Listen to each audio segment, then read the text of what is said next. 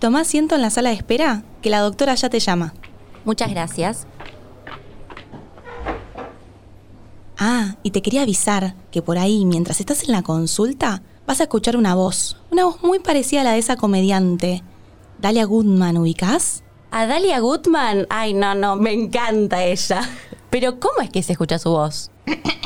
Así, como si fuese una sitcom que mirás por streaming, como si yo fuera la voz en off de tu serie de educación sexual, como si yo fuera Dalia Goodman y estuviera escuchando todo lo que ustedes dicen. ¿Cómo? Estoy escuchando la voz de Dalia. Juana Rodríguez, adelante por favor.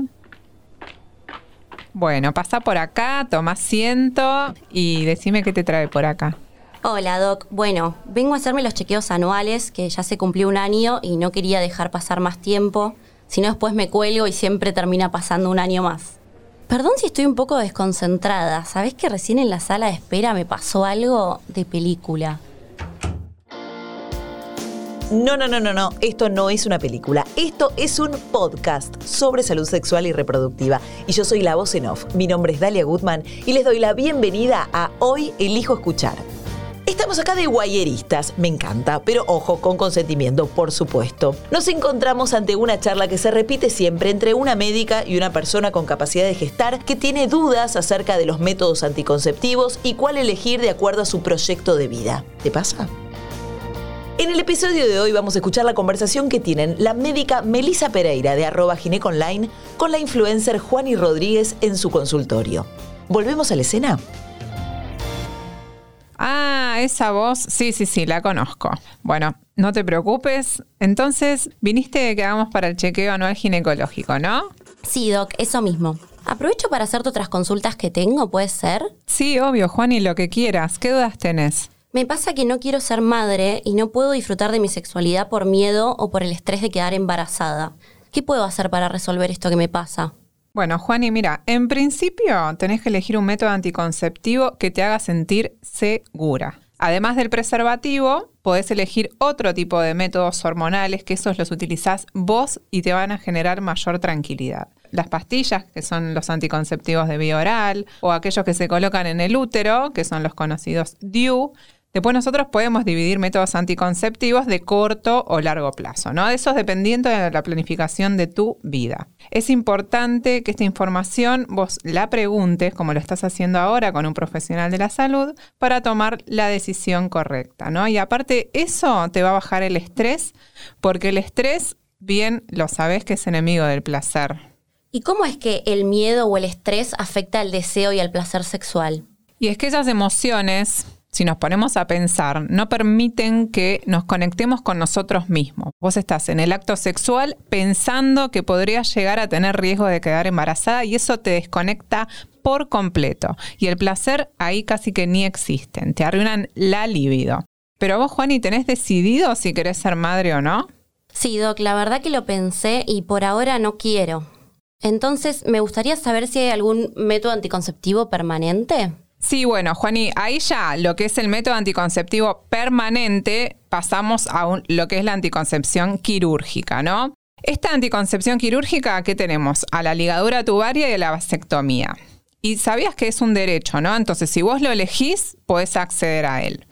Antes te tenía que autorizar un médico, pero a partir de que se promovió una ley en el 2006, se reconoce la ligadura como un método de anticoncepción entre los disponibles que vos podés elegir. Si no querés hacer una intervención quirúrgica, no te querés operar o, someter a este tipo de procedimientos, yo te aconsejaría que elijas un método de larga duración, que es igual de efectivo.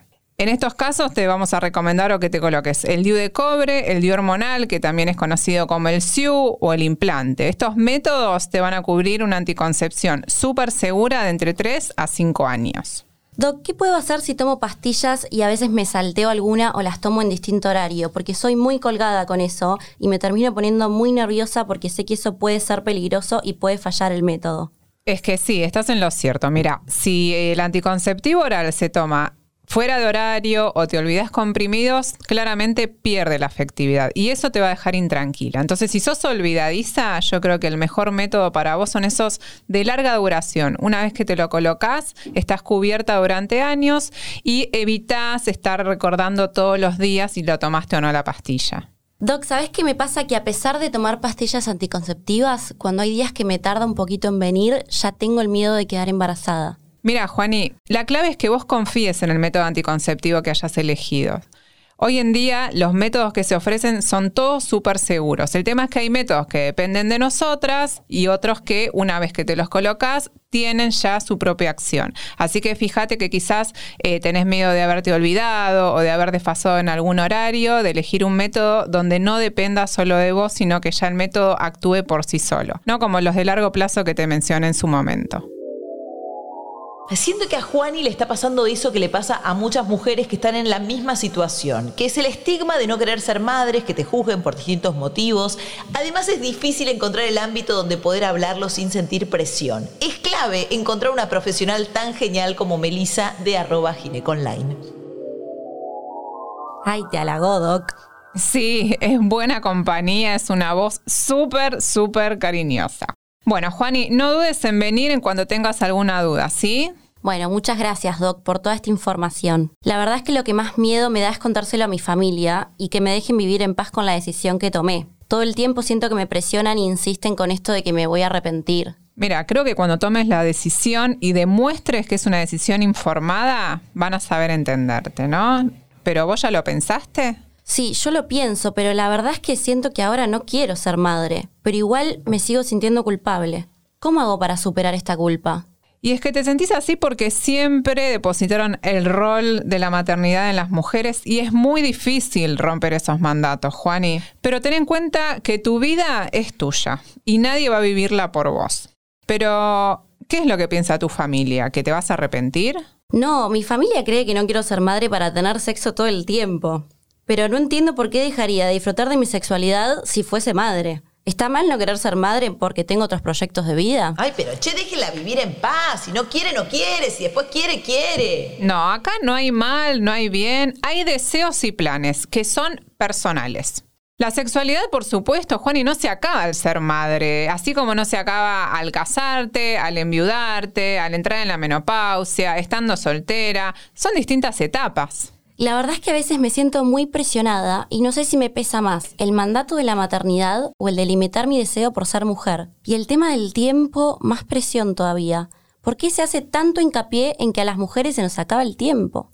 Es que es real lo del reloj biológico, ¿sí? Pero antes teníamos muchos más límites. Ahora, por ejemplo, la barrera de los 40 años podría tener una ayudita. Bien, antes se pensaba que era el final de la vida reproductiva de la mujer, pero ahora la medicina avanzó y hay otras opciones para tener en cuenta si querés planificar la maternidad más allá de esa edad, ¿sí? Pero bueno, vos tranquila, pensalo, estás a tiempo.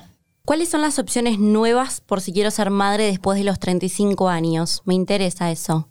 Mira, después de los 35 el embarazo espontáneo, el natural, es factible. En ese sentido, quédate tranquila. La reserva ovárica va a ir disminuyendo, va a ir bajando, no solo en reserva, sino en calidad. Entonces, pasado los 40, te diría yo 41, es donde ahí tenemos que acudir quizás a esos avances médicos que mencioné en su momento, ¿no? Esos tratamientos que quizás tengamos que estimular un poco los ovarios, algún tratamiento de fertilidad, pero quédate tranquila que todo eso se puede ir viendo. Y Doc, en caso de que no me haya decidido aún nacer madre, ¿qué beneficios me puede dar congelar óvulos? Y mira, siempre recomendamos, si a los 35, en, en esa edad límite que muchas veces mencionamos, pero por, esa, ese factor que tenemos todas biológicamente de empezar a disminuir la cantidad y la calidad ovocitaria, si no tenemos eh, planificado ser mamás ahora, pero sí a futuro, lo ideal es preservar esa fertilidad, ¿no? Ese ovocito a esa edad joven, ¿no? Por decirlo de una manera. Entonces, quizás el hecho de vitrificar los óvulos antes de esa edad a vos también te va a generar mayor tranquilidad, no tanta angustia o ansiedad de que todavía tu reloj biológico continúa y tus deseos de ser madre no están. Así que si es posible y si te interesa, eh, el hecho de congelar los óvulos es una buena opción para que vos también te quedes tranquila. Totalmente de acuerdo con la doc. Vos solo presta atención a tu deseo y tomó una decisión en relación a eso. Confía en vos. Tiempo hay, Juani, aparte sos re joven. Y también hay múltiples formas de sentirse madre, aun cuando no haya sido un hijo biológico. Sí, es verdad eso. No me acostumbro a la voz en off de mi vida. Bueno, muchas gracias a ambas. Vuelvo con los resultados y voy a seguir pensando esto que charlamos. Así la próxima traigo más preguntas. Espero que les haya servido espiar esta charla entre Melisa Pereira de arroba gineconline y Juani Rodríguez. Ay, me encanta ser una voz en off, me siento como la voz de la conciencia, aunque no sé si es bueno o malo, pero bueno. Espero que hayan disfrutado el último episodio de Hoy elijo escuchar, un podcast para aprender más sobre salud sexual y reproductiva. Y si querés obtener más información sobre anticonceptivos, podés buscar en Instagram la cuenta arroba hoyelijo.ar.